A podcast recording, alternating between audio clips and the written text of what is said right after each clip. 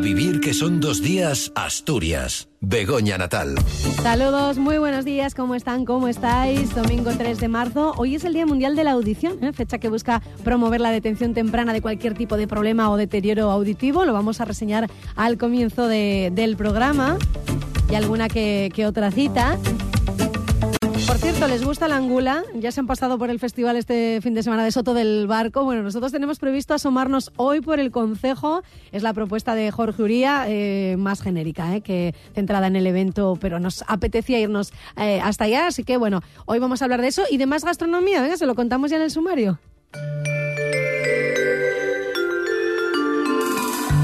Vayan teniendo a mano lápiz y papel o el móvil para las notas para apuntar la receta que nos ofrecerá Maite Fernández desde la Costana. Echamos mano de una de nuestras guisanderas para ponernos manos a la obra, con las manos en la masa. Están a punto de cumplir su cuarto de siglo de vida, defienden el producto regional, trabajan el bacalao como nadie y hoy vamos a aprovechar su sabiduría y su experiencia para aprender un poquito más de nuestra tradición y hacerlo de las mejores.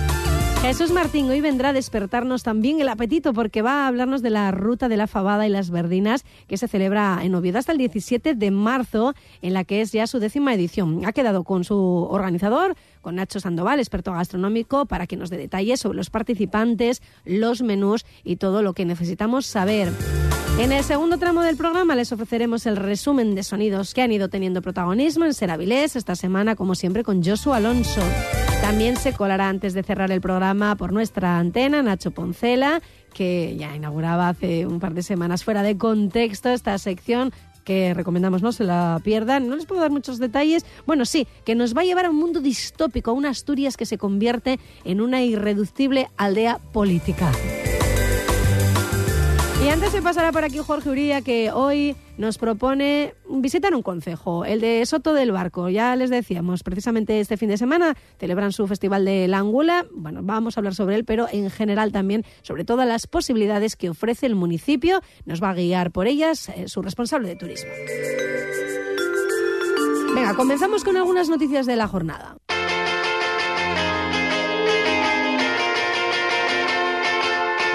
A vivir que son dos días, Asturias. Begoña Natal. Pues como decíamos, hoy se conmemora el Día Mundial de la Audición, fecha que busca promover la detección temprana de cualquier tipo de problema o deterioro auditivo. Esta iniciativa, promovida por la Organización Mundial de la Salud, se efectúa todos los años por medio de campañas y movimientos realizados durante todo el mes, en el que asociaciones civiles, hospitales y centros de salud invitan a participar a la población en general en sus actividades en pro del cuidado auditivo. Este año, algunos profesionales asturianos expresan su preocupación por la llamada presbiacusia, esto es, la pérdida auditiva por cansancio o por edad, como ocurre con la vista. De la contaminación acústica y de esta patología nos hablaba Begoña Bascarán, audioprotesista cierto, los olvidamos porque hay mucha contaminación acústica, mucho ruido y entonces todas esas cosas nos afectan bastante. Y hay una cosa importante que también nos afecta, que es la presbiacusia o cansancio auditivo, que es igual que el cansancio visual, que enseguida necesitamos las gafas de cerca, sin embargo el audífono no le damos tanta importancia y tiene más importancia aún que la vista. Esta es una patología que es consecuencia del deterioro cognitivo propio de la edad, ¿eh? Y los síntomas que podemos tener son, pues, oír y no entender. ¿eh? Esto comienza dependiendo de la genética de cada uno, que ya sabes que la genética manda en todo, eh, pues desde los 45 hasta los 50 años podemos empezar a, notar problemas de, presbiacusia, de cansancio auditivo. Nos decía, pues eso, que a veces se nos olvida estos problemas del oído y no les damos importancia. Cuando, por ejemplo, estamos con un grupo de amigos y no acabamos de, entender, eh, nos explicaba que, más que oír es también entender lo que nos están diciendo. Bueno, de acuerdo a cifras emitidas por la OMS, se calcula que en 2050 más de 900 millones de personas, es decir, una de cada diez, sufrirá alguna pérdida de audición discapacitante. Y el 60% de los casos de esta pérdida eh, será en niños y son eh, pues, debidas a causas prevenibles.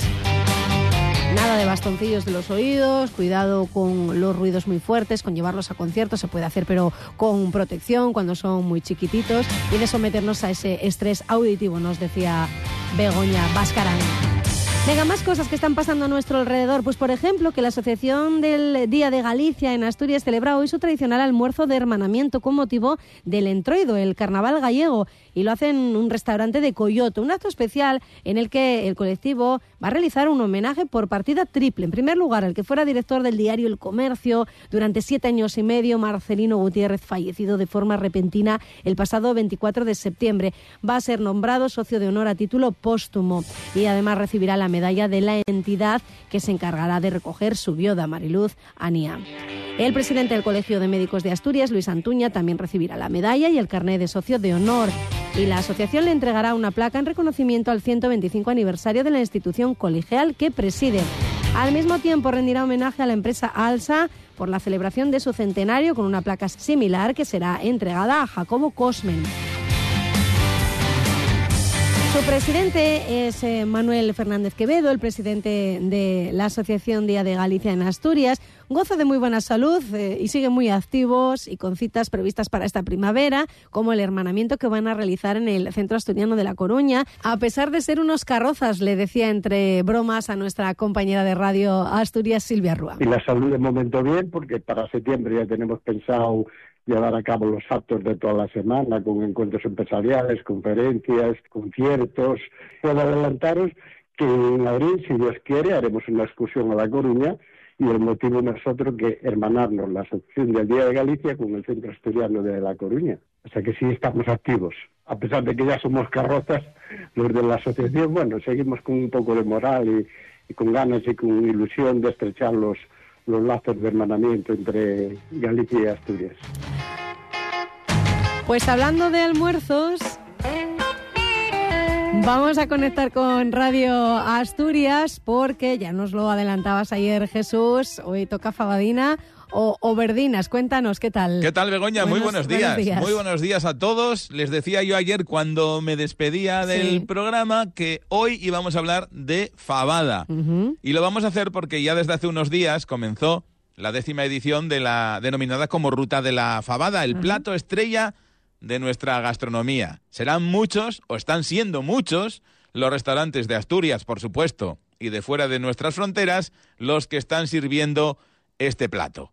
Su organizador es el experto en marketing y gastrónomo asturiano, Nacho Sandoval, a quien tenemos en el teléfono. Nacho, ¿qué tal? Muy buenos días. Buenos días, Jesús. Oye, lo primero, muchísimas gracias por permitir trasladar pues todo lo que significa la ruta de la fabada y las verdinas en su definición en vuestro programa tan conocido. A vivir. A vivir, a vivir que son dos días y si vivimos con, con Fabes y con Sidrina iba a decir que decía el dicho popular que no fue falta gasolina, pues fíjate, en este caso en vez de gasolina ponemos verdina que, que, rima igual, ¿no? Con la, con la frase. Nacho, oye, que van 10 ediciones, tú lo decías, y con cada vez, eh, iba a decir más y mejor participación, ¿no? Pues sí, la verdad que fíjate, Jesús, tú que me conoces bien de hace muchísimos años. Pero muchos. sí, sí, sí. Pues eh, la Ruta de la Fabada y las Verdinas es el primer proyecto que yo puse en marcha en enero de 2015 cuando yo me fui a vivir a, a Madrid, que fue en octubre del 2014, y uní a la hostelería asturiana en torno a la Fabada allí en Madrid y desde enero de 2015 pues venimos organizando un evento que lo que pretende es poner en valor eh, pues ese plato eh, de la gastronomía española que es sin duda alguna uno de los tres eh, más relevantes, ¿no? Y también las verdinas, lógicamente, otro plato que sin duda es no solamente excelente, sino elegante a la hora de comerlo, ¿no? Quizás menos conocido el asunto verdinas. Bueno, es menos conocido por lo general, sin embargo, muchos restaurantes que hay en España y restaurantes buenos, tradicionales, incluso clásicos también de cuchara, en toda España, y yo me he sorprendido mucho por la Costa del Sol, sí los tienen en la carta, porque es un plato que, es muy agradecido de comer, no es tan pesado como, como las faves, ¿no? Cierto. O una fabada, ¿no? Y eso gusta mucho porque además tiene la versatilidad de que le incorporan productos también de la zona, ¿no? Y, a veces no solamente eh, productos de, la mar, ¿no? Sí, un poco de todo, ¿no? Da, mucho juego la verdina. Pues sí, la verdad es que sí. De hecho, fíjate, la ruta de la fabada eh, se le añadió la ruta de las verdinas ya hace unos años y desde hace eh, dos años organizamos el concurso de las mejores verdinas de España eh, que tiene una acogida fantástica. Y ahí la gente echa imaginación, por lo que estamos hablando tú y yo, ¿no? Echa mucha imaginación a la, a la cocina de la verdina. Sí, la verdad es que eh, no solamente eh, son verdinas con rapilangostinos, con almejas, con langosta o con bogavante, sino que también la hay con, con manitas de cerdo, con cabrito vermelho, eh, bueno, pues con morro, con, eh, bueno, con, con, un montón de productos que normalmente no se nos ocurriría, pero a nivel nacional cada, eh, cada territorio tiene productos que le dan un valor y lo incorporan a las verdinas, ¿no? Y eso es importante también.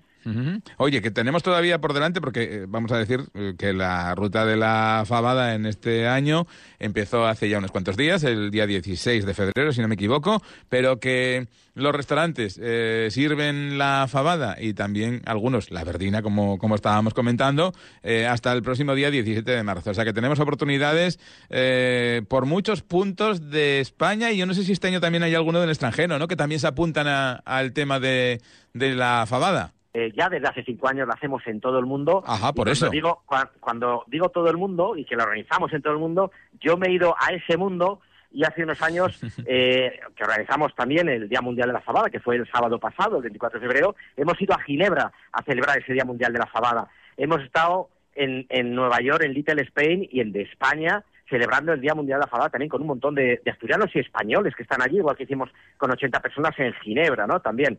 Y no solamente ahí, tenemos eh, en Perú, en Australia, en Puerto Rico, eh, en muchos, eh, muchos países, ¿no? Hay, fíjate la cantidad de españoles y asturianos que están por el mundo y en, lo que es el apartado de, de hostelería y restauración, pues la fabada está en muchísimos de esos platos, por supuesto, ¿no? Y al final, lo que tratamos también un poquito es de poner en valor esa verdina marca de garantía, esas fabas eh, con IGP y una armonización muy buena con un vino como es glorioso de Cosme Palacio, un Rioja fantástico también que armoniza muy bien. Pues yo siempre digo que una ruta gastronómica es buena si el vino es bueno, porque la experiencia tiene que ser hasta el final, hasta el postre tiene que ser bueno. Completa, ¿no? Tiene que ser completa. Eso es. No, no, valen unas buenas eh, alubias, unas buenas faves. Eh, tiene que ser una buena cocina con esas faves, el buen compango y, luego pues acompañarlo como debe de ser, como, como estás comentando, ¿no? Con un buen vino y, un buen postre. Pues sí, el, inicio siempre es, muy importante y por eso los platos son contundentes y, muy llamativos eh, en unos casos, ¿no? Pero el final es el que te eh, dice un poquito de que has quedado a gusto, lo comentas con amigos, ese restaurante que ha hecho una fabada, una fabada espectacular, unas verdinas increíbles, novedosas, unas faves con tropiezos muy llamativas también, y luego el postre, la verdad que sí, que el postre también dice mucho, pero ese vino también hace mucho, ¿no? Tiene que ser una experiencia completa, que es lo que tenemos en todos los restaurantes que participan eh, en la ruta de la fava y las verdinas, que cada uno tiene un menú, con un precio, lógicamente, depende del entrante o el principal que tengan, acompañando a las faves o a las verdinas, eh, pues tiene un precio. Todo eso está geolocalizado en rutalafabada.com, están todos los restaurantes con su menú y, cada uno en su ubicación, lógicamente. ¿no?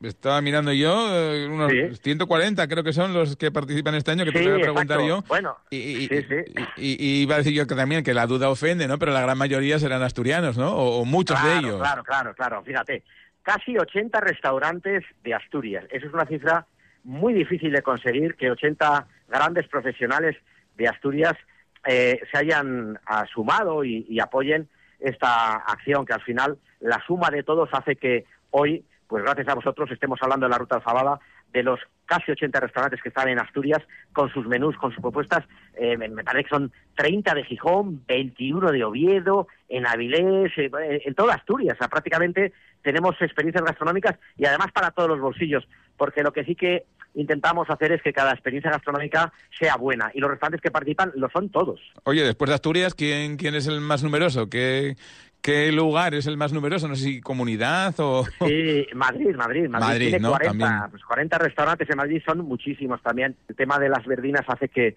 muchos restaurantes que a lo mejor no tienen una fabada en sí misma sí que tienen en su carta unas verdinas, pero lo tienen de hace muchísimos años, ¿eh?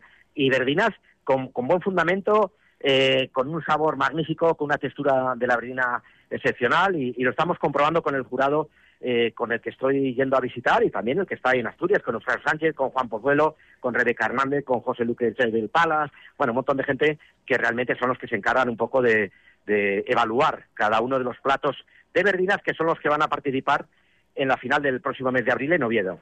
Oye, Nacho, que, de todos estos restaurantes habrá muchos que sí que se identifiquen como restaurante o sidrería asturiano, tanto fuera como dentro de Asturias, ¿no? Pero habrá otros que no, mm, que sean, iba a decir, no sé, tengan una carta muy abierta, que no tengan nada que ver con la cocina asturiana directamente, pero sin embargo incorporan en su, en su carta, nunca mejor dicho, pues eh, la fabada como plato.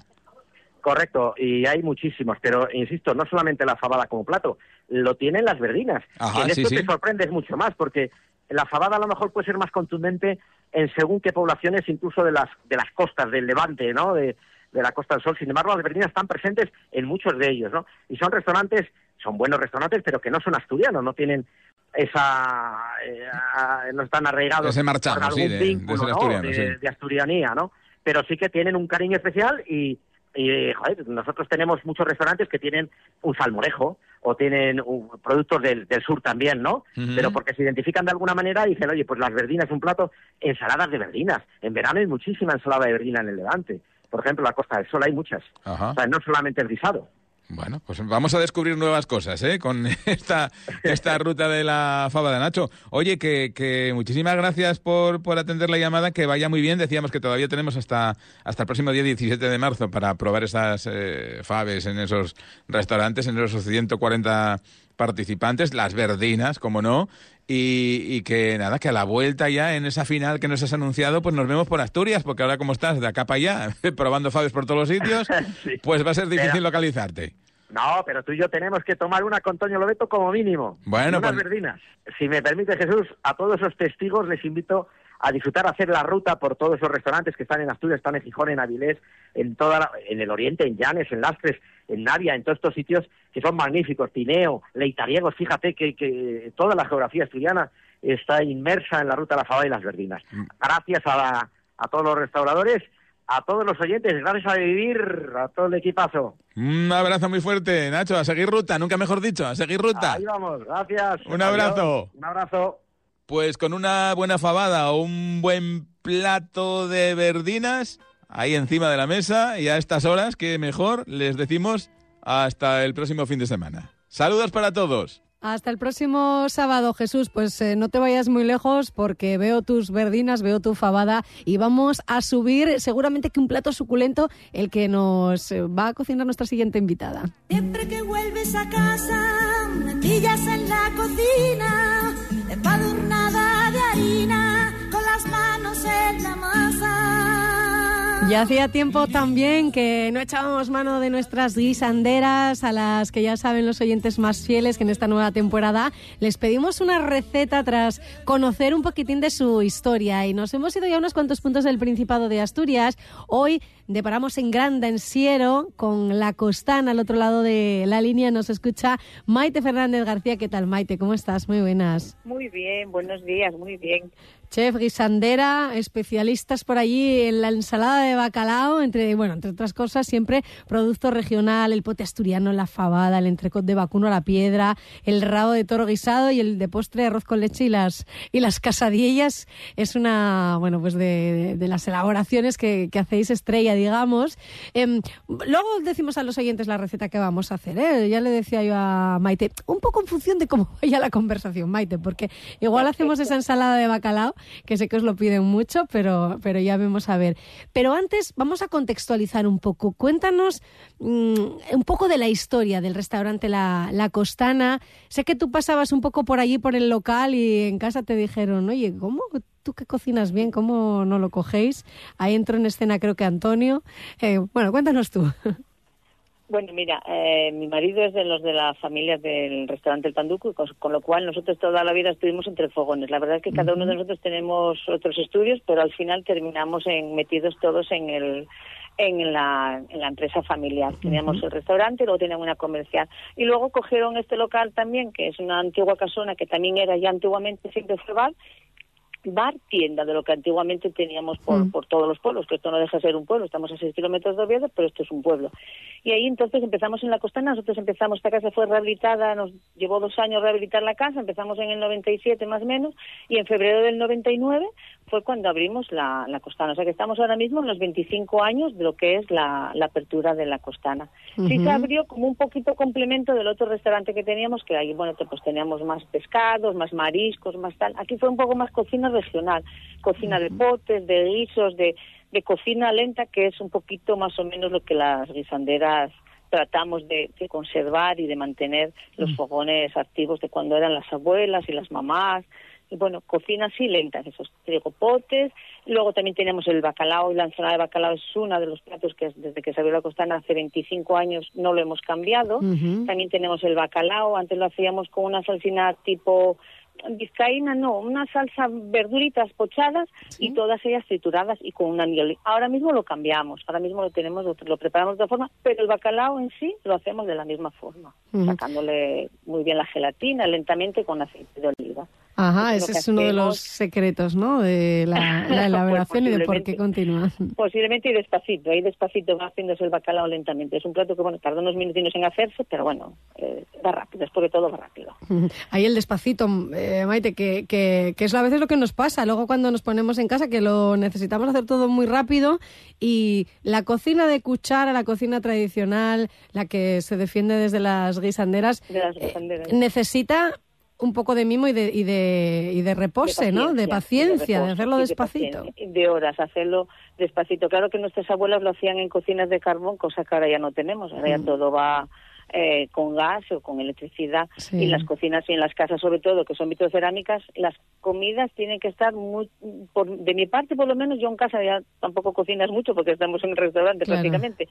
Pero sí que tienes que hacerlo ahí con más tiempo y con dedicar el tiempo y, horas. No, no nos queda más remedio que hacerlo con, con eso, con tiempo, cariño, amor y dedicación, es lo que le dedicamos, lo que hacemos las guisanderas. Sí. Ponerle mucho cariño. Mucho, mismo, como hacían las abuelas, ¿no? Que eso es lo que se defiende, las madres. la abuela estaba, eso, estaban en casa y estaban, bueno, pues ahí las pobres todo el día arrimadas a la cocina, entre la comida y las cenas, pasaban el día claro. a, los fogones. Claro, es lo que pasa en la vida moderna, ¿eh? también, que no hay que comprender, que es que no podemos, no tenemos, no nos dan las horas del día, ¿verdad? Para estar fuera de casa, ocho de trabajo y luego volver. ¿Quién te enseña a cocinar? ¿De dónde te viene? Mira, pues yo empecé con mi abuela. Mi abuela tiene un bar que todavía sigue en activo ahora mismo, el bar Cookie, aquí en Granda. Pues yo con 10 añitos ya venía con mi abuela. Bueno, los, mis padres y nosotros nos desplazamos a vivir a San Esteban cuando yo tenía dos añitos por trabajo de mi padre pero yo todos los fines de semana, los viernes, iba a mi abuelo, por, de el abuelo por parte de madre, a buscarnos todos los fines de semana y yo venía con la abuela. Entonces ahí aprendí a hacer los callos con mi abuela, cuando, pues desde los 10 ah. añitos, ahí con la abuela y con mi madre. Y luego ya también con mi suegra y con mi cuñada en el Panduco, también donde fuimos formándonos. Y luego, bueno, por supuesto, haciendo cursos, leyendo, haciendo eh, cartas y historias que bueno pues que participamos siempre en muchas cosas por ahí. Entonces ahí vas aprendiendo poquito a poquito y dedicándole pues horas que necesitamos dedicarle a, la cocina. Claro. venga vamos a hacer alguna recetina. Haznos la ensalada de bacalao que si no nos va a reñir la audiencia. Y luego si nos da tiempo damos algún otro consejo. Mira la ensalada de bacalao es muy sencilla lo más lo más importante es que el bacalao sea bueno si utilizamos nosotros vamos utilizamos un producto de cercanía. Nuestros proveedores son todos muy próximos al trabajo entonces, bueno, la ensalada de bacalao es una base de juliana de lechuga, cada uno el tipo de lechugas que más le gusten. Luego le ponemos un poquito de vinagreta por encima a la juliana y alrededor de la juliana hacemos como una sinfonía en el medio del plato y alrededor de la juliana eh, son gajos de manzana. Y luego, mientras el bacalao se está haciendo en aceite de oliva virgen, eh, despacito, yo le pongo un diente de ajo, despacito, despacito, para que suelte bien la gelatina, como si quisiésemos sacarle el pipil, dándole movimientos giratorios pues luego eso, cuando mientras, mientras preparamos la base de, la ensalada. Cuando ya el bacalao está, lo que hacemos es sacarle las lascas todas, laminarlo muy bien, muy bien despacito y las ponemos una por una y pues, bueno, trocito a trocito, encima del, de la juliana y de la vinagreta.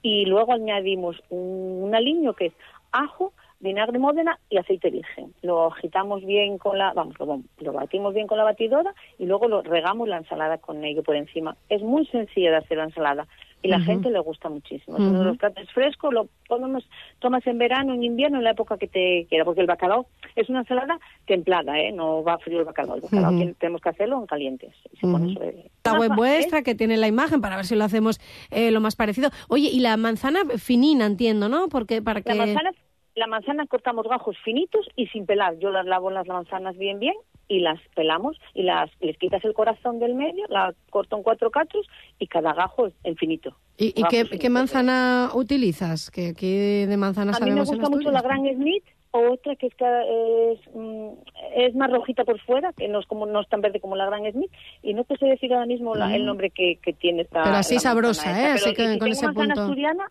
utilizo manzana asturiana. Cuando es época de las manzanas, utilizo manzana asturiana indistintamente. La que no me gusta es la golden. Cualquier tipo de manzana, así un poquitín ácida, es la que más me que gusta. Sea más la golden no me gusta, yo la considero muy, para mí, demasiado dulce, entonces no me gusta. Claro, para que le dé ese contraste de, sabor. Venga, algún... Por eso. Claro, seguramente. ¿Algún secretillo? El pote lo hacíamos la última vez que hablábamos con una guisandera. Eh, esto del rabo de toro guisado a mí me suena a muchas horas de, de cocina, Maite. Bueno, el, rabo de toro lleva su tiempo, sí, sí. Pero bueno, nosotros lo hacemos, eh, lo sofreímos un poquito para que cierre los poros y luego es guisarlo lentamente con mucha, mucha, mucha verdura, desde ajo puerro, ajo, sabo, mm, zanahoria, cebolla, pimiento verde, pimiento rojo. Todo ello pochadito, lo trituramos bien y lo dejamos ahí despacito. O si no, lo cortamos muy menudito, eso depende. Si la gente no quiere ver cebolla ni quiere ver ningún tipo de verdura, lo trituras con la batidora. Y si no, nosotros lo dejamos, lo picamos muy, muy pequeñito y queda ahí muy suavecito. Cuando los, el rabo está guisado, mm. prácticamente ya no notas ni las verduras. Claro, claro, qué rico. Pero bueno, hay gente que no quiere ver pimiento, hay gente que no le gusta la cebolla, entonces es una forma de disimular un poquito y para que los queda así todo compacto y con un color ahí muy, muy... y muy despacito un poco de guindilla y, y ya está un poquito de vino blanco. Vino blanco, eso te iba a preguntar, que, qué le echabas, que el, coñac, por ejemplo, lo,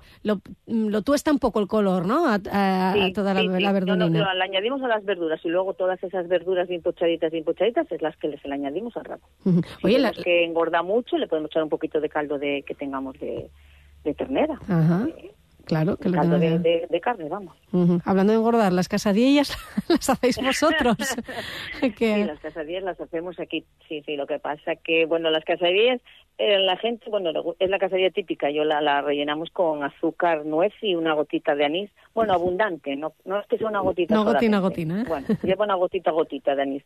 Y luego lo bueno que tenemos es que las freímos sobre al momento. Mm, el cliente tiene que estar un minutín pero van fritas al momento y van calientes. Entonces es por eso porque a la gente yo creo que tanto les gusta. Claro, claro. de freír, les un poquito de azúcar por encima y nada más para evitar, bueno, pues eso, que no la gente no tome demasiado azúcar, hay que mirar por, por toda la salud. Claro, bueno, pero de vez en cuando, ¿eh? el otro día nos decía nuestra nutricionista que de vez en cuando, de los 365 días del año, que no se sufra tanto por no poder comerse, además, bueno, si no tenemos problemas de diabetes, de, diabetes o demás, bueno, pues que lo, que lo podemos hacer.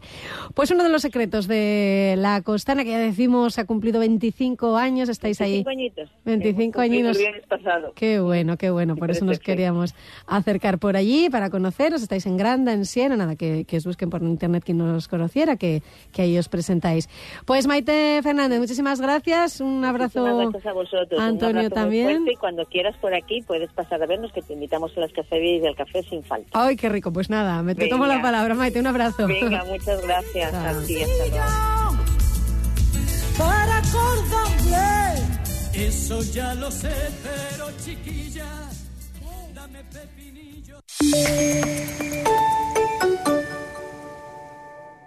Cadena Ser, Gijón. ¡Qué golazo en el derby! ¡Qué golazo! ¡Gol El final de temporada del Sporting promete emociones fuertes. Y en la SER te las vamos a contar. Vive los partidos definitivos para el Sporting en Carrusel Deportivo, en Ser Gijón, con el patrocinio de Instalaciones Aracho, expertos en fontanería, calefacción, gas y energías renovables con más de 30 años de experiencia en Calle Mon 21. Pescadería Carlos, una de las más reconocidas pescaderías de Gijón por sus pescados y mariscos en Usandizaga 23, servicio a domicilio. Reipa Maquinaria para Jardinería, el proveedor de tu cortacésped Barna en Gijón. Escalera Fisioterapia, te ayudamos a buscar la solución con los mejores tratamientos para lesiones ocasionadas en el trabajo, deporte o rutina diaria en Avenida Constitución 11. Sidrería Restaurante Villalucía, exquisitos menús diarios, arroz con bugre y gran parrilla de carbón con servicio a domicilio. Benz Motors, tu taller multimarca especializado en Mercedes y Mitsubishi en el Polígono Bancunión 2, Gijón. Fripastur crece y queremos mostrarte todas nuestras novedades. Celebramos nuestro primer salón de gustación con más de 15 espacios gastronómicos de las mejores marcas del país, show cooking, música ambiente y muchas sorpresas más. Te esperamos el 5 de marzo en el pabellón 1 de la Feria de Muestras de Gijón a partir de las 11. Fripastur, tu distribuidor de alimentación. Eventos solo para profesionales. El próximo martes 5 de marzo estaremos en la Fundación Asturiana de la Energía con motivo del Día Mundial de la Eficiencia Energética, donde hablaremos, entre otras cosas, de la creación de la Oficina de Transformación Comunitaria para promover comunidades energéticas en Asturias. 5 de marzo especial, hoy por hoy, Ser Gijón, Avilés y Cangas de Onís, desde FAEN. Ser Gijón. Cadena Ser. 100 años de radio.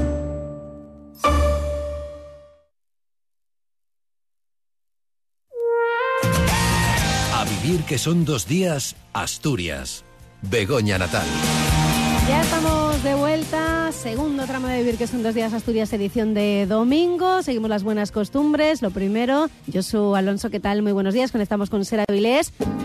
Jos Alonso, buenos días. ¿Cómo ha sido la semana radiofónica? Hola, Begoña. La semana Hola. en Seravilés comenzaba con olor y sabor a hidrocarburo en el agua. Más de medio centenar de avisos pusieron en marcha un protocolo que deja como conclusión que el agua del grifo en Avilés es apta para el consumo. El gobierno municipal explicaba que cumple todas las garantías sanitarias, sin riesgo para la población, aunque la investigación continúa abierta y se mantiene como principal hipótesis la avería en la caldera de una comunidad de vecinos. Pelayo García, concejal de Servicios Urbanos. que el agua se podía beber y se puede seguir bebiendo, como hemos dicho, en todo momento, que tenemos unos protocolos de seguridad para actuar en situaciones de emergencia como la que hemos vivido, que se activan en diferentes fases y que todas las medidas se adoptaron desde los principios de prudencia y de transparencia. Los trabajadores de la multinacional informática DXT no descartan ir a la huelga si la empresa no aprueba aumentos salariales. Los delegados sindicales que se concentraban delante del ayuntamiento de Avilés denunciaban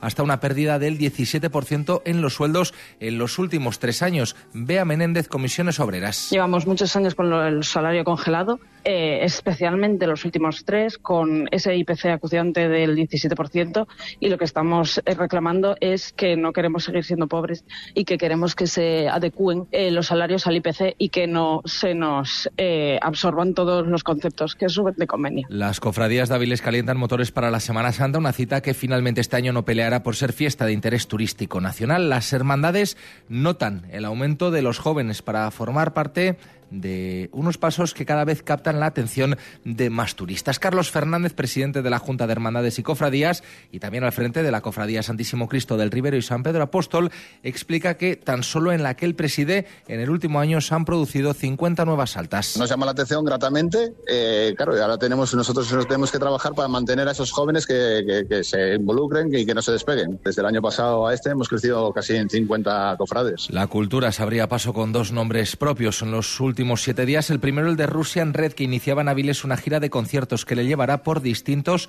escenarios de España. Siete años después de sacar su último disco, Lourdes Hernández regresa, aunque lo hace de manera más íntima, a través de los teatros y la primera parada era el Palacio Valdés. Hernández reconocía la magia de este tipo de equipamientos. No, es una recopilación, sí, o sea, a ver, es como un comeback, por así decirlo. Eh, esta gira de presentación sí que sí que engloba mucho Russian Red. Luego mi idea es, es hacer otro tipo de conciertos más tarde, eh, tal vez más teatrales, si cabe. ligado al teatro, aunque en este caso en el Niemeyer aterrizaba Cristo está en Tinder, una reflexión que parte de la curiosidad y la alerta para reflexionar sobre las relaciones en un tiempo donde reinan los contactos virtuales. Rodrigo García es su director. ir a escuchar Beethoven, eh, otros preferirán estar todo el día, dale que te pego con, con esta...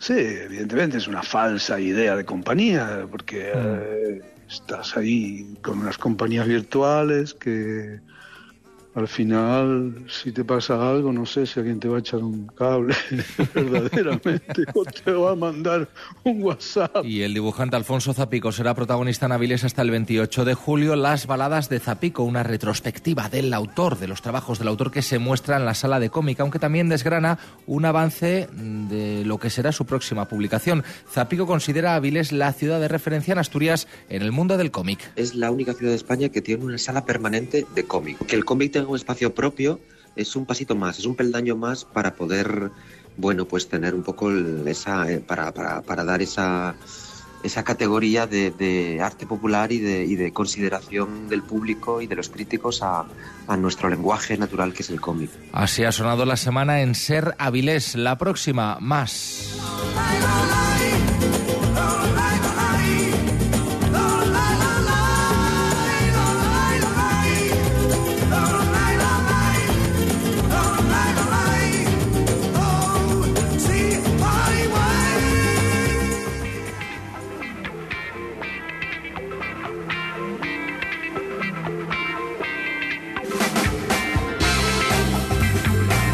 Muchas gracias, Josu, como siempre. Buena semana. Y ahora abrimos con Jorge Uria nuestra sección de planes en familia, con la que vamos llegando siempre a la recta final de A Vivir, que son dos días Asturias en su edición de domingo. ¿Qué tal, Jorge? Muy buenas. ¿Qué tal, Begoña? ¿Cómo estás? Buenos días. Bueno, pues eh, con muchas ganas de ir a donde vamos a ir. ¿eh? Pues sí, porque mira, hoy lo hacemos a lo grande. Uh -huh. No hablamos de ninguna actividad concreta que podamos disfrutar en familia, sino que nos ocupamos de un concejo entero. ¿eh? Perfecto. Para pa chulos nosotros. Bueno, anda. Y además Excusa vamos, buena además no, tenemos. no vamos a un, a un concejo cualquiera, vamos a Soto del Barco, ¿no? De sus virtudes, digamos, y, y sus encantos pues hablaremos quien, bueno, pues una de las personas que más saben de esto, que es su responsable de turismo, eh, que es Marían Flores. Y que tenemos al otro lado de la línea. ¿Qué Sí, tal, sí. Muy buenas, ¿cómo estás? Hola, buenos días. Bien, bien, muy bien, gracias. Hola Marían, muy buenas. Hola, buenos días. Oye, playas, áreas recreativas, paisaje, la Angula y el río Nalón. Bueno, son características que hacen, digamos, de Soto del Barco un concejo, un concejo con encanto, ¿no? Eh, ¿Por dónde podemos empezar? ¿Qué podemos hacer en Soto del Barco? Mira, si te parece, o, mejor dicho, os parece, Sí. os puedo dar primeramente una ubicación de dónde está todo el barco, porque habrá oyentes que conozcan y sepan dónde estamos, pero habrá quien no sepa dónde nos Sí. ubicamos. Y deciros que estamos en el centro de Asturias, en la costa asturiana del centro. Eh, tenemos un poco de todo, si es verdad que tenemos playas, tenemos humedales, tenemos bosques, tenemos un poquitín de todo, donde podemos recibir y donde la gente puede disfrutar muchísimo. Está bien esto, eh, Marían, de limita al norte. Yo, fíjate, lo tenía hasta apuntado, ¿no? Está Candomo, Pravia, ahí al sur, al este Castrillón, al oeste el río Nalón. Eh, Es bueno ubicarnos, ¿no? Porque a veces eh, tendríamos que hacer ese Claro. examen de si sabemos Sí, dónde... eh, sí. Si en un mapa así en blanco de, eh, del Principado de Asturias sabríamos colocar todos nuestros concejos, Sí, ¿no? y además, es interesante. Marían, es verdad que, que hay un- como una cierta confusión, ¿no? Que, que Soto del Barco, Muros de Nalón, bueno, Pues sí, pues formáis sí. una comarca, pero en realidad eh, entidad propia, cada uno de... Claro, de sí los es verdad que muchísimas veces nos dicen, ah, sí, todo el barco, muros, no. Claro. O San Esteban de Playa, no, tampoco. No, ni somos más ni menos, pero somos concejos independientes en Sí, este sí, caso. Eso es, sí. Y San Juan de la Arena sí es eso todo el barco, eso sí. Sí, sí. Que a veces es como si fuésemos dos partes diferentes, pero no. Somos el mismo concejo. Oye, pues si vamos a lo concreto, mira, el Castillo, la playa de los Quebrantos o el pueblo de Riberas son lugares de especial interés. Bueno, pues sí, tocaste ahora mismo tres sitios emblemáticos. Como playa tenemos un arenal pues de más de un kilómetro. Un arenal donde podemos tener y ofrecer todos los servicios que los turistas pueden buscar. Eh, aparcamiento gratuito, área recreativa, tenemos un parque infantil, duchas, aseos, o sea, una playa eh, con todos los servicios, hostelería, a pie de playa. Y luego también tenemos algo diferente, que es una playa fluvial en San Juan de la Arena, que es la playa de la Llama. Ahora mismo está pendiente de hacer ahí una, bueno, una, de alguna forma una pequeña reforma y ponerlo pues como un plan más turístico y atrayente, pero tenemos una zona ahí, vamos, con muchísimo encanto. Es una playa, una playa fluvial. Sí, sí, sí, sí. Oye, hablamos de las cualidades naturales del, del concejo, eh, y- pero, pero estar en la desembocadura de- del río Nalón, un río tan emblemático, pues también inspira mucha, mucha historia, ¿no? Pues sí, sabéis que el río Nalón es el más importante de Asturias. En este caso nos separa de Muros del Nalón que por eso somos concejos separados e independientes, nos separa el río. Eh, en el río se puede disfrutar muchísimo. De hecho, hay escuelas de surf y de paddle surf que suben y bajan lo que es la ría. Eh, se puede disfrutar muchísimo. En deporte, en paseo. Hay una lancha que también hace el paseo hasta, hasta más o menos el puente. Sale de San Esteban y sube toda la ría.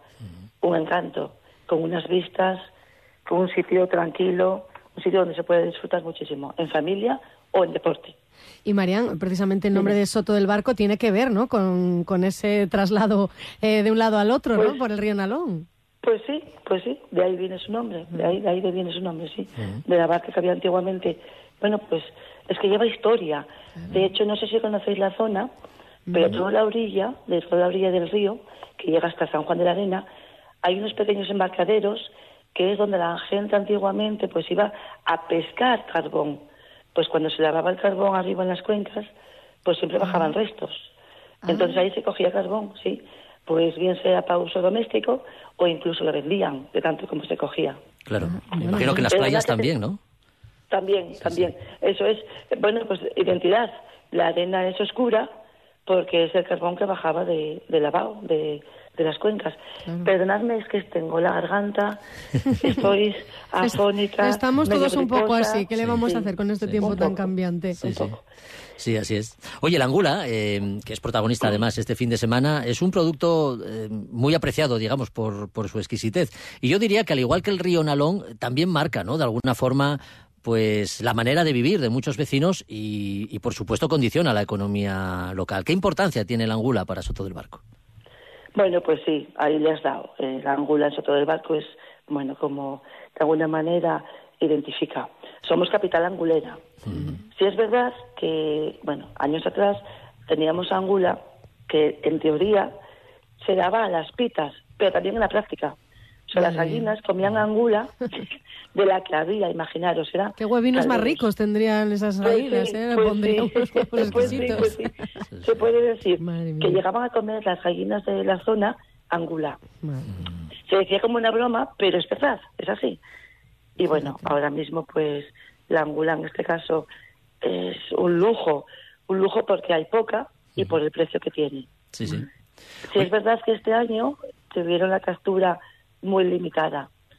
Ocho días al mes y este mes de febrero seis. Donde tenían que aprovechar pues el oscuro, donde tenían que aprovechar un poquitín la época para capturar angula. El festival se celebra este fin de semana, el primero de marzo, y bueno, esperamos a muchísimos comensales y mucha gente que venga, si no es a comer, que es a disfrutar del entorno y de ver el ambiente que puede crear el Festival Gastronómico de la Angula. Sí, a veces es Pues una claro excusa, sí. ¿no? Estas citas gastronómicas para acercarnos por allí y luego, Claro, y luego para claro, porque podemos comer angula, pero también podemos tomar un buen café, dar un buen paseo y disfrutar de, de lo que es el concejo en sí. Claro. Eh, Estamos hablando de las cualidades, digamos, naturales y paisajísticas del concejo, pero esto es como el que nace guapo, eh, Marian. No tiene mérito, No, ¿qué? sí, tiene mucho mérito, desde luego que sí. hay claro que sí. mantener, Y luego hay que cuidarse, ¿no? Por si uno se deja. Está bien explotarlo y está bien que se conozca, para eso estamos haciendo además esta, esta entrevista, ¿no? Pero además de todo esto, ¿qué equipamientos culturales tenéis en el concejo que puedan ser visitados y que podamos disfrutar en familia? Bueno, pues mira, tenemos un lujazo de teatro, el Teatro Clarín. En este caso, normalmente los viernes tenemos teatro, una representación, una obra de teatro normalmente de compañías asturianas, pero es de carácter gratuito, o sea que siempre que se viene al Clarín es de forma gratuita, no se cobra entrada, bien sea lo que se vea a ver, no hay, no se paga. Excepto una vez al año, que es en diciembre, que hacemos una gala solidaria y en beneficio a, a servicios sociales. Ahí sí es verdad que se cobra una entrada simbólica porque son tres euros y se disfruta de una gala, bueno, pues donde hay sketch, monólogos, eh, ratos cómicos y ese caso sí, deriva, de- bueno, pues lo que se saca va destinado a servicios sociales. Pero durante el año todo lo que se celebra en el Clarín es de forma gratuita. Ya. Eso es otro. Y luego en la arena también tenemos una pequeña casa de la cultura que está más orientada a hacer exposiciones, hacer charlas, hacer talleres. Bueno, pues por el tamaño, pues teatro y demás es mejor aquí arriba, en Soto, en el teatro, en el Clarín. Pero actividades, pues, talleres, charlas, es abajo, en San Juan de la Arena, en la Casa de la Cultura. Y Marian, ¿qué movimiento asociativo hay por ahí, por la zona, por Soto del, del Barco? Bueno, pues sí, contamos con muchísimas asociaciones. Tenemos asociaciones de mujeres, solo de mujeres, que yo me doy cuenta ahora mismo hay dos que funcionan de maravilla. Una de ellas tiene hasta un grupo de teatro también femenino y se mueven muchísimo. Hacen muchos talleres, os puedo decir, pues desde Password hasta, no sé, eh, Punto. Otro en concreto que está en, en San Juan de la Arena, hacen hasta una escuela, una escuela de mujeres, de adultas, que por desgracia tuvieron que abandonar el cole, pues con 8 o 10 años, y ahora una chica, chica del Consejo, Almudena, se encarga de forma gratuita de darles clase todos los viernes. Y no os imagináis con qué ilusión van esas mujeres a clase. Claro. Llevan deberes a casa. Les hago le tienen notas. Los hijos están como, bueno, pues al cargo de las notas de las madres. Ah. Sí, de verdad. Qué bueno, que todavía hace maravilloso. 15 días, sí, hace 15 días que bajamos a saludarlas, el alcalde, José Manuel y yo, a ver a estas mujeres, por sorpresa, y van con su libreta, con su estuche, con todo el material que os podéis imaginar, haciendo listados, haciendo sumas, haciendo lo que no pudieron hacer en su momento por obligación que no les permitió ir al cole. Y esos son los viernes. Siempre hay tiempo para, labor. siempre hay tiempo para aprender, ¿eh? Nunca con tarde, ganas, con ilusión y lo de Sí, juntarse. además- sí, da sí, mucho además- poder, sí. Mm. Además, es verdad que van con ilusión. Hay unas normas, que esta chica Almudena puso unas normas que dentro de la- del aula no puede haber ni dolor ni nadie muere. Pues lo típico es que en un pueblo, claro, Ah, Sí, sabes. que no sea ese el tema de conversación, que a veces No, suele ser el prohibido. tema vecinal, ¿eh? que se Exacto, trata. me duele, me duele, me- Nada. no, prohibido. Y les prohíbe ir con ropa deportiva. Imaginaros. Anda. De un principio, claro, de un principio iban cómodas, pues de chándal, forro polar, y no se vestían. Que se pongan Entonces- guapas para ir ese viernes, Bueno, que es buenísimo. Uni- Incluso- uniforme no tenemos. No, Todavía. incluso van a la peluquería los viernes todas, Sí. porque luego aprovechan y a continuación de la clase salen, meriendan, toman un café. Bueno, hicieron grupo, eh, se relacionan. Se genera una Entonces, amistad, Sí, una- no os imagináis la labor que está haciendo Almudena, sí. Qué bien. En este caso, sí, Pues es verdad. desde aquí nuestra felicitación, Almudena, y a todas esas Pues mujeres sí. que van con tanta ilusión pues a aprender todo aquello que no pudieron en su Pues momento. sí. claro. Bueno, pues nos Y apetecía... luego- sí. Sí, y luego, perdonad, aparte de esas asociaciones de mujeres, pues sí, hay asociaciones de, en, en cada parte del consejo por parroquias, donde se juntan también, hay locales sociales y bueno, pues aprovechan pues la época de la Maguestu, pues ahí hacen castañas o en carnaval hacen frisuelos, bueno, se van juntando y haciendo pequeños talleres, alguna cocina que también les vale y, y se juntan y se reúnen. Haciendo vecindad, que es, que Sí, es muy, sí. muy positivo. Sí, que se está perdiendo, que se está perdiendo. Claro, Sí, claro, sí. eso no se puede perder nunca, claro que no.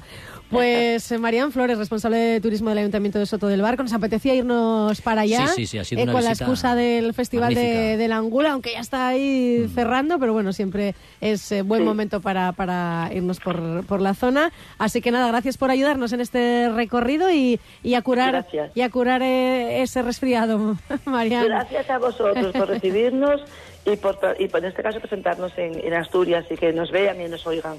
Un Muchísimas abrazo. gracias. Un abrazo. Hasta Muy la bien. próxima, María. Gracias, adiós, hasta luego.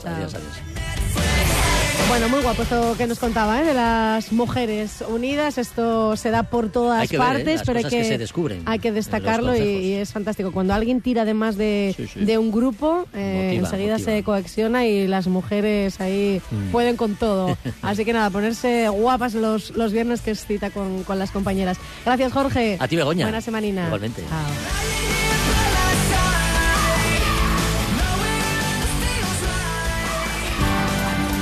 No hemos terminado aún, le reservamos unos minutos a Nacho Poncela y su fuera de contexto. Hola Nacho. Hola, Bego. Hola, ¿qué tal? Dicen en el PP que la rotunda victoria de Alfonso Rueda en Galicia convierte a Asturias en una isla socialista rodeada de gobiernos populares. ¿Les recuerda algo?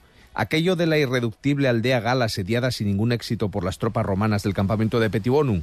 Pues hoy, en fuera de contexto, nos abrazamos a la distopía y convertimos Asturias en Galastur.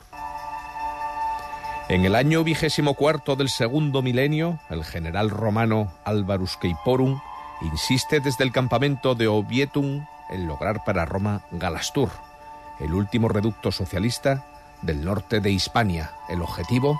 Un cambio de gobierno por higiene democrática que traiga a Asturias un gobierno de otro color, después de muchos años de un gobierno de Partido Socialista que ha cambiado caras pero que no ha cambiado política. Después de continuos fracasos, el general bajo el mando de Albertus busca alianzas y logra apoyos inesperados surgidos de la disidencia gala. Soy Ávalo décimo Meridio, exministro de Fomento, exministro de Transporte y exmarido de mis tres mujeres.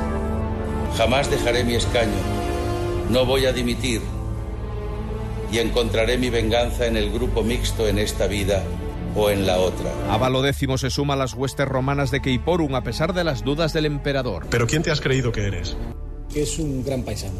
Es una buena persona, es una persona de una enorme sensatez, tranquilidad, serenidad, representa el centrismo, el galleguismo entregado con su tierra y yo creo que todos esos valores son lo que desde el Partido Popular de Asturias tenemos que tomar como referente para seguir caminando aquí en Asturias y conseguir que en tres años se produzca el cambio de gobierno. En su búsqueda de la victoria, el general romano obvia los problemas y el pasado del nuevo aliado. Este asunto de la turbidez, pues es evidente que tiene que ser y ya es una de las cuestiones prioritarias. Porque ¿qué importan unas facturas? ¿Verdad, Natalius? Yo como director no podía hacer ni un control diario ni exhaustivo de la contabilidad porque bastante tenía con otras cosas que hacía.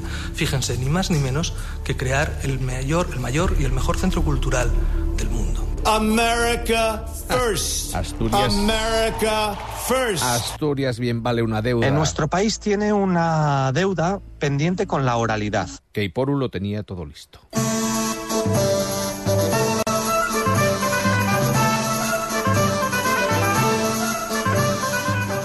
Pero el enemigo es duro. El presidente del, del Principado, como es eh, Bardón. Efectivamente, Bardón, el galo irreductible de la Vianix y Suárez de la Rivax. Bardón. El hombre caído en la marmita de la Sidrax, pócima mágica de Galastur.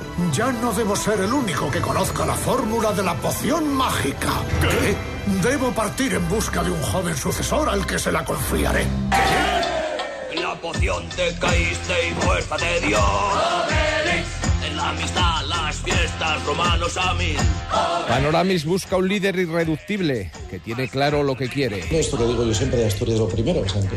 Y que también cuenta con aliados que nunca cederán. Usted deme las llaves, deme las claves de las cuentas y luego si son 30-30, 40, 50 y oiga, no podemos. Porque el líder siempre necesita apoyos inquebrantables. Efectivamente, Gijón es mundial por sí mismo. Como líder irreductible en posesión de la pócima mágica, junto a correligionarios como Jiménix Calvus o Borja Centuris, le gustan los romanos por la mañana. ¡Soldati! Fijaos en esos bárbaros. No tienen ningún respeto por nosotros. ¡Oh, qué bien! ¡Romanos frescos! ¡Romanos nuevos! Y al caer la tarde, la aldea Galastur celebra un día más que Bardón sigue siendo el líder de unos irreductibles que además de la pócima mágica esconden armas secretas que superan con creces el arpa de Asuranzeturi.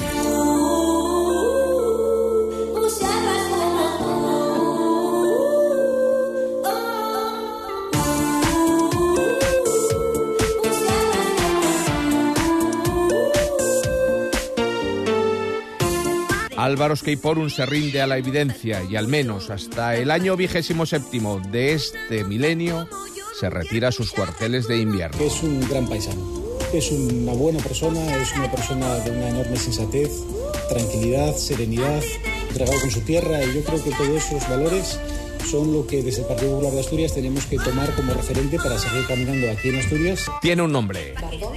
Que me chigres cancie, es canción chigre. Yo contigo ya no regreso ni aunque me lo pida Luis Enrique.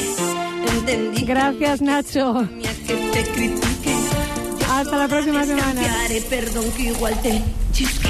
Me pusiste en la botella. Así nos vamos hasta el próximo sábado. Disfruten de la semana. Chao.